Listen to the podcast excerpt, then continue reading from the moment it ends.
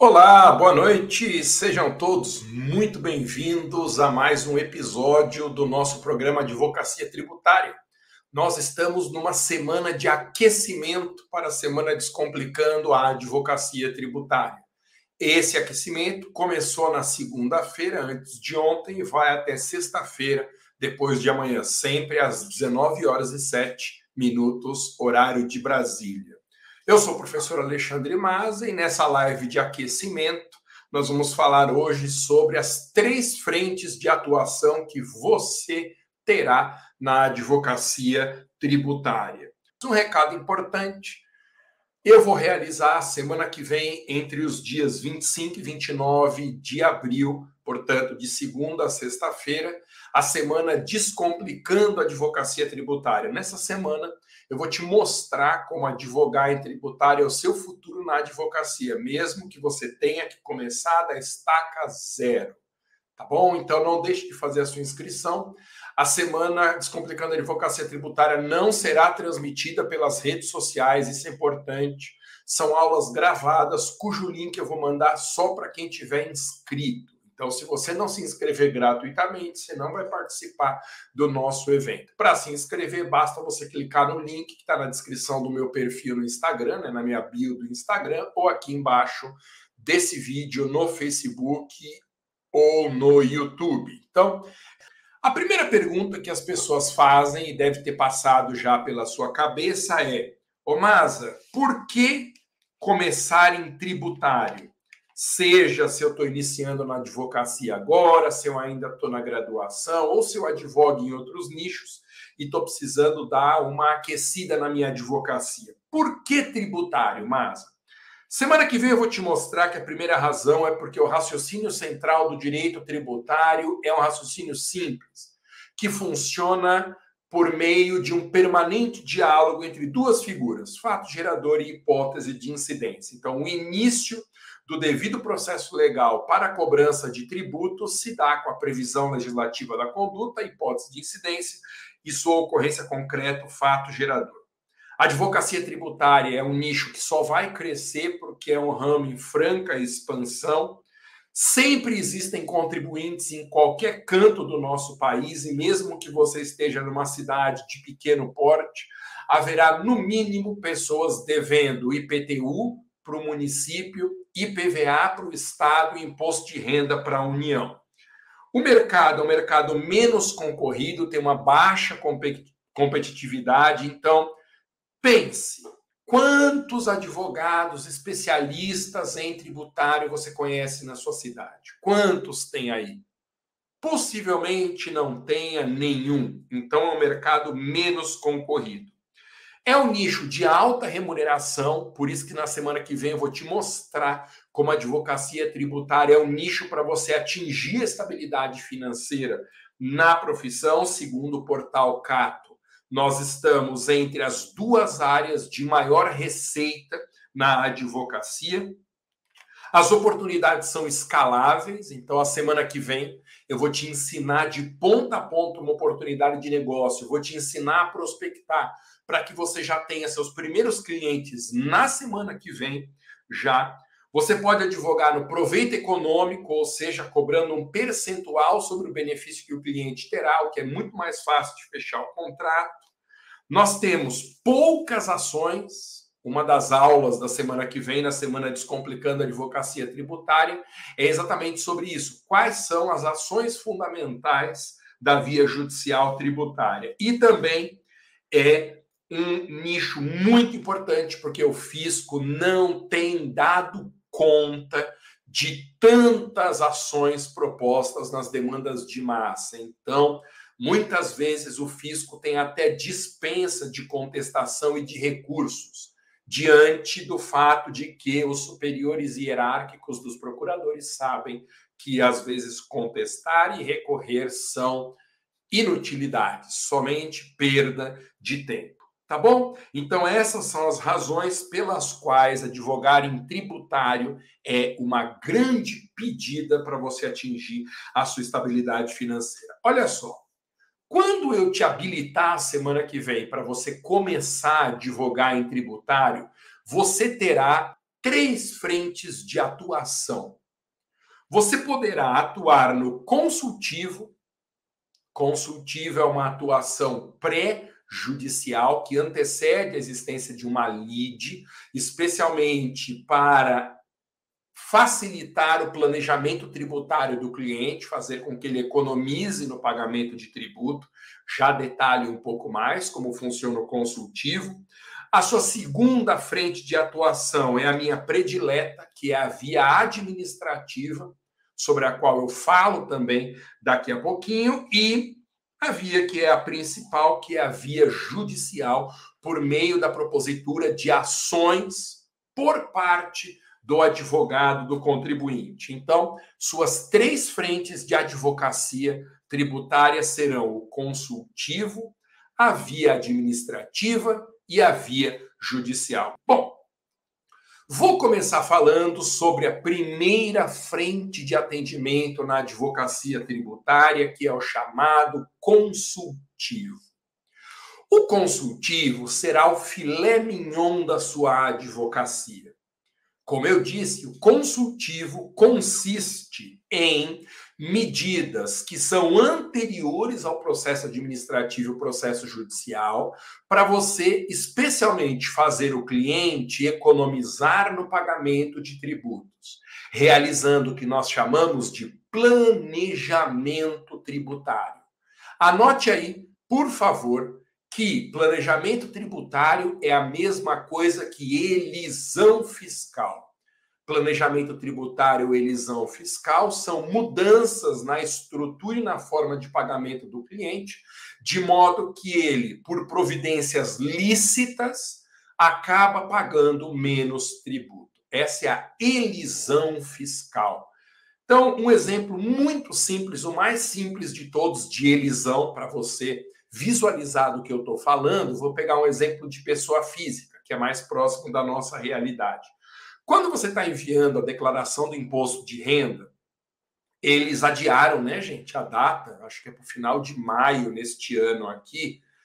Então, um exemplo muito simples de elisão de planejamento tributário que todos nós realizamos anualmente. Quando você está preenchendo a declaração de imposto de renda pessoa física, vamos supor que você comece preenchendo a declaração completa, que é aquela cheia de detalhes, vai ter que juntar um monte de comprovantes e tal. Antes de você enviar a declaração, o próprio sistema, se for o caso, ele diz que será mais vantajoso para você enviar a declaração simplificada. Você já deve ter passado por essa situação. passei inúmeras vezes. Eu preenchi a declaração completa e o sistema disse: a simplificada é melhor para você porque você vai pagar menos. Sabe o que é isso? É uma elisão fiscal. Antes de acontecer o fato gerador do imposto de renda, eu adotei uma medida que, neste caso, foi sugerida até pela própria Receita para pagar menos tributo. Com empresas, isso acontece muito, muito mesmo. Você pega, por exemplo, uma empresa que está no Simples Nacional. Há situações em que o desenquadramento do simples e a adesão ao pagamento isolado de tributos é uma opção mais vantajosa para o cliente, só que ele não sabe disso. E aí a gente propõe uma solução como essa de consultivo. Outra coisa legal, você poderá também atuar no consultivo dando consultoria para outros advogados. É verdade. Entre os meus alunos nos cursos de advocacia da minha escola, alguns já estão fazendo isso, dando consultoria sobre por exemplo, prospecção ativa para outros advogados. Isso me pegou de surpresa, porque nem tinha me ocorrido que tem essa opção no mercado. Então, foi uma aluna, se não me engano, que aprendeu a técnica de prospecção ativa, deu certo a técnica para ela e ela, entre aspas, exportou a tecnologia para um escritório próprio. Você pode também, no consultivo, você pode fazer consultas tá? Entregar consultorias para outros advogados e escritórios. Então, esse é o consultivo. Gente, segunda frente, fiquei confusa com a elisão fiscal. Deixa eu aproveitar e esclarecer então, Dama. Elisão fiscal são providências que você sugere ao cliente para que ele pague menos tributos, sem violar regra nenhuma. Então, por exemplo, você estuda a situação contábil da empresa e verifica que a empresa está sendo tributada, ela optou pelo lucro real, só que a forma de pagamento, lucro, lucro presumido, vai fazer ela pagar menos imposto de renda. Então, você sugere a mudança para o lucro presumido, entre tantos e tantos exemplos. Isso vai fazer o cliente economizar no pagamento de tributo. Essa é uma prática chamada de elisão fiscal. Segunda frente de atuação na advocacia tributária que você terá assim que nós terminarmos a semana que vem a semana descomplicando a advocacia tributária. Eu vou falar bastante da via administrativa. O que, que é essa segunda frente de atendimento na advocacia tributária, que é a via administrativa? Pois é, é uma forma de a gente questionar exigências indevidas, questionando perante o próprio fisco. Quando nós falamos fisco, nós estamos nos referindo a uma estrutura do poder executivo competente para cobrar tributos. Então, em âmbito federal, por exemplo, o fisco é a Receita Federal e a Procuradoria da Fazenda Nacional. No âmbito estadual, Secretaria de Finanças e Procuradoria Estadual. O Fisco Municipal, Secretaria de Finanças, Departamento de Rendas Mobiliárias, de Rendas Imobiliárias e a Procuradoria do Município.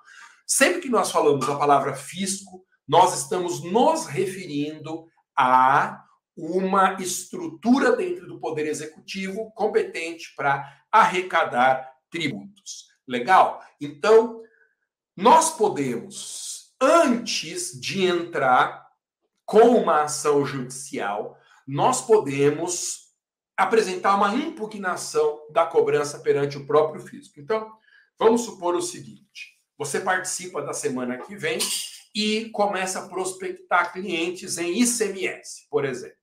Aí chega um cliente e diz assim: doutor, doutor, eu tenho esse auto de infração, porque eu sou uma empresa varejista, baixou fiscalização do ICMS e o fiscal achou que eu não paguei corretamente o imposto nos últimos 10 anos e lavrou o auto de infração.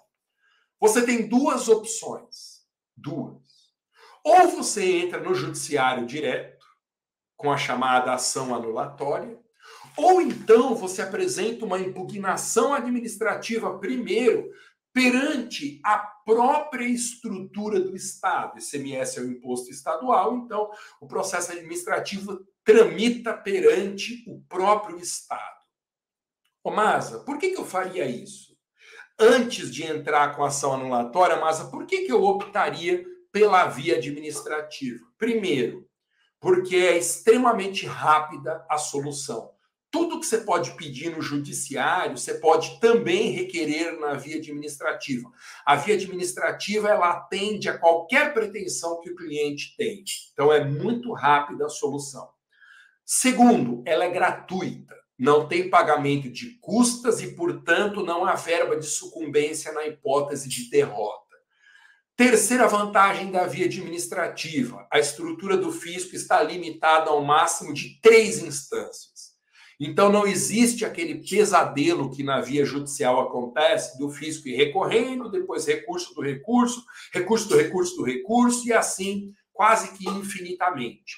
Na via administrativa, nós temos três instâncias máximas.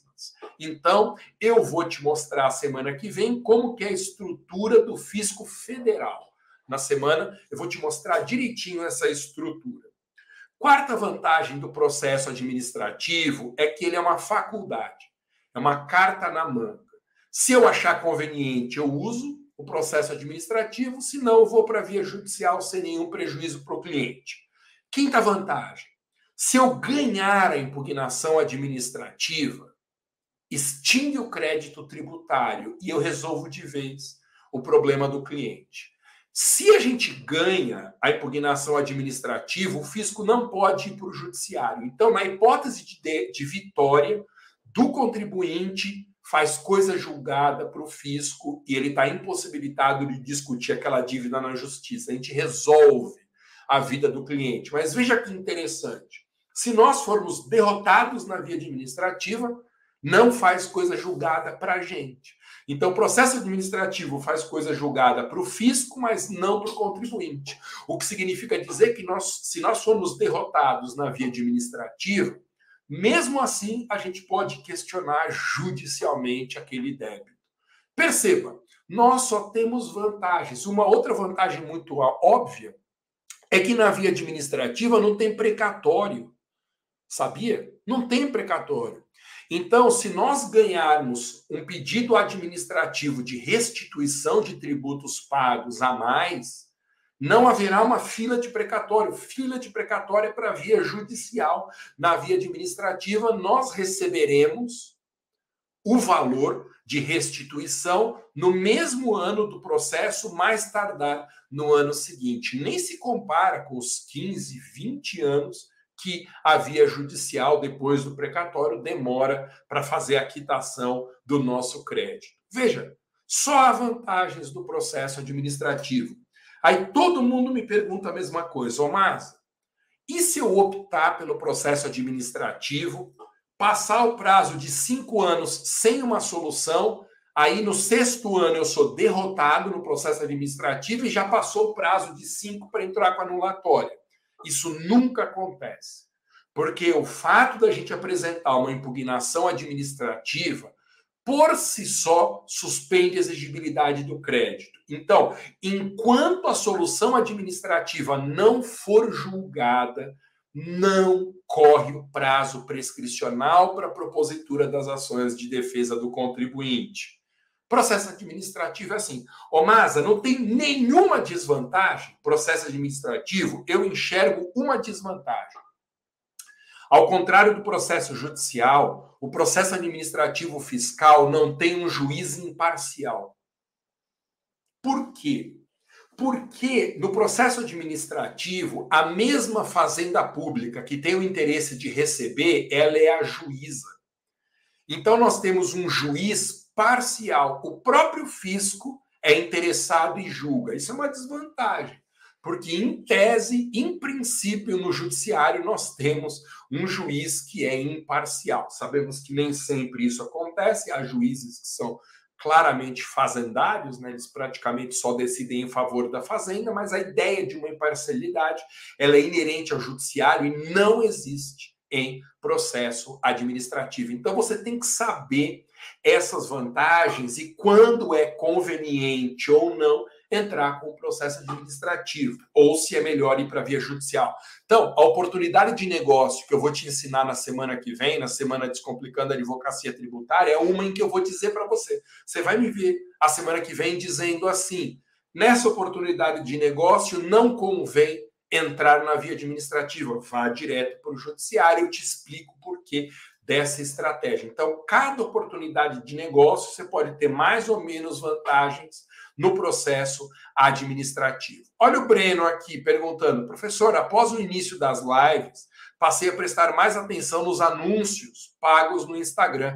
Já estou na expectativa de iniciar os meus anúncios. Breno, semana que vem eu vou ensinar o passo a passo para fazer esses anúncios de prospecção ativa tá bom? Faz parte do conteúdo e é muito importante esse conteúdo que eu vou ministrar semana que vem de forma mais profunda, porque eu vou te ensinar de ponta a ponta. Eu vou te ensinar como funciona o fisco, quais são as ações de defesa do contribuinte, uma primeira oportunidade de negócio e como você prospecta. Ou seja, semana que vem vai ser suficiente para você dar a largada na sua advocacia. Tá bom? Ô Masa, perante o município pode entrar administrativamente? Parte, sim, perante todas as esferas federativas. O que acontece às vezes é que se o município for muito pequeno, o processo administrativo ele é mais curto. Então, às vezes, o município não tem, por exemplo, um tribunal colegiado do fisco, como existe o CARF, o TIT. E aí a instância de decisão vai ser a Secretaria de Finanças mas toda entidade federativa é obrigada a ter uma lei própria de processo administrativo e, se não tiver, o Supremo manda aplicar a lei federal. É que as pessoas não usam parte o processo administrativo por desconhecimento puro. Aí alguém vai dizer assim, aproveitando aqui o que o Breno falou, a Pati, todas as perguntas que chegaram. Ô Masa, processo administrativo, alguma vez o contribuinte ganha ou é uma perda de tempo? Porque as vantagens eu já entendi, Masa, mas será que não é uma perda de tempo? Tem um dado que é fundamental sobre processo administrativo. Olha só. Semana que vem eu vou te mostrar na semana Descomplicando a Advocacia Tributária. Se você não se inscreveu, inscreva-se no link que está na minha bio e na descrição desse vídeo aqui. Eu vou te mostrar que a segunda instância do fisco federal é o chamado CARF. É um órgão colegiado que fica lá em Brasília, é o Conselho Administrativo de Recursos Fiscais. O CARF, ele fez uma pesquisa sobre o resultado dos processos administrativos que ele julgou. E por incrível que pareça, a maioria dos recursos que chegaram no CARF, recursos interpostos pelo contribuinte, foram aceitos, julgados procedentes, extinguindo o crédito tributário. E esse é um dado muito impressionante, porque eu sabia que muitos processos administrativos dão certo, mas eu não sabia que a maioria tem dado certo. Então, as pessoas não usam o processo administrativo, ele é um tesouro para resolver de uma forma mais rápida o problema do cliente. Vocês sabem como eu acordei para o processo administrativo? Porque no meu prédio, eu moro num prédio aqui, numa travessa da Avenida Paulista, bem pertinho, né? Meu escritório é no Jardins, na Alameda Jaú, aqui de onde eu estou transmitindo, e eu moro aqui algumas quadras na rua Frei Caneco. Meu condomínio no ano de 2012, mais ou menos, ele pagou IPTU a mais. Houve um erro lá no lançamento do imposto, o boleto chegou para o condomínio pagar em relação à área útil, o condomínio foi lá e quitou e depois percebeu que o valor estava a mais. Antes de entrar com a ação de repetição de indébito para restituir na justiça, o condomínio fez um pedido administrativo de restituição. E a Prefeitura de São Paulo deferiu o pedido, deferiu, e aí esse crédito foi reconhecido para abatimento no exercício futuro, no ano seguinte. Olha que maravilha! Se o prédio entrasse com uma ação de repetição de indébito, ia demorar uns cinco anos para transitar em julgado aqui em São Paulo e mais 20 de fila dos precatórios. Não, o advogado do condomínio teve uma solução brilhante. Ele falou: vamos pedir administrativamente. E deu certo. Imagina você resolvendo os problemas do cliente com essa agilidade. Então, é legal a gente saber utilizar os, as ferramentas do processo administrativo. Consultivo, via administrativa e via judicial. A terceira frente de atendimento que você terá na advocacia tributária é a via judicial. A via judicial as pessoas acham que é o único caminho para a solução de conflitos, mas na verdade é um dos caminhos. Nós chamamos de via judicial a opção por entrar com uma das ações de defesa do contribuinte. E quais são as ações de defesa do contribuinte? Eu vou detalhar semana que vem, na semana Descomplicando a Advocacia Tributária, mas são basicamente sete ações: ação declaratória de inexistência de relação tributária quando eu ainda não fui exigido de tributo nenhum. Ação declaratória é uma ação preventiva. Ação anulatória, que foi essa que eu comentei para desfazer lançamento e auto de infração. Essa ação só pode ser proposta depois do lançamento, né, depois do ato de cobrança. Mandado de segurança é a terceira, que pode substituir tanto a declaratória como a anulatória. O mandado de segurança é uma opção estratégica quando uma dessas duas ações não for a melhor saída para a defesa do cliente. O quarto meio judicial de questionamento é a repetição de indébito para restituir tributos pagos a mais. Tem a ação de consignação em pagamento, quando o fisco se recusa a receber, mas isso não acontece nunca. Você acha que o fisco vai se recusar a receber?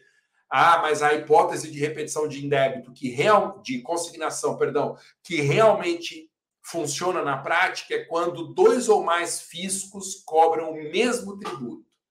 E aí o juiz, na ação de consignação, vai decidir qual deles tem o direito ao levantamento do crédito. Embargos à execução é a sexta ação, né? Os embargos, entre aspas, são a contestação numa execução fiscal. E uma sétima ação de defesa do contribuinte é uma carta na manga chamada exceção de pré-executividade.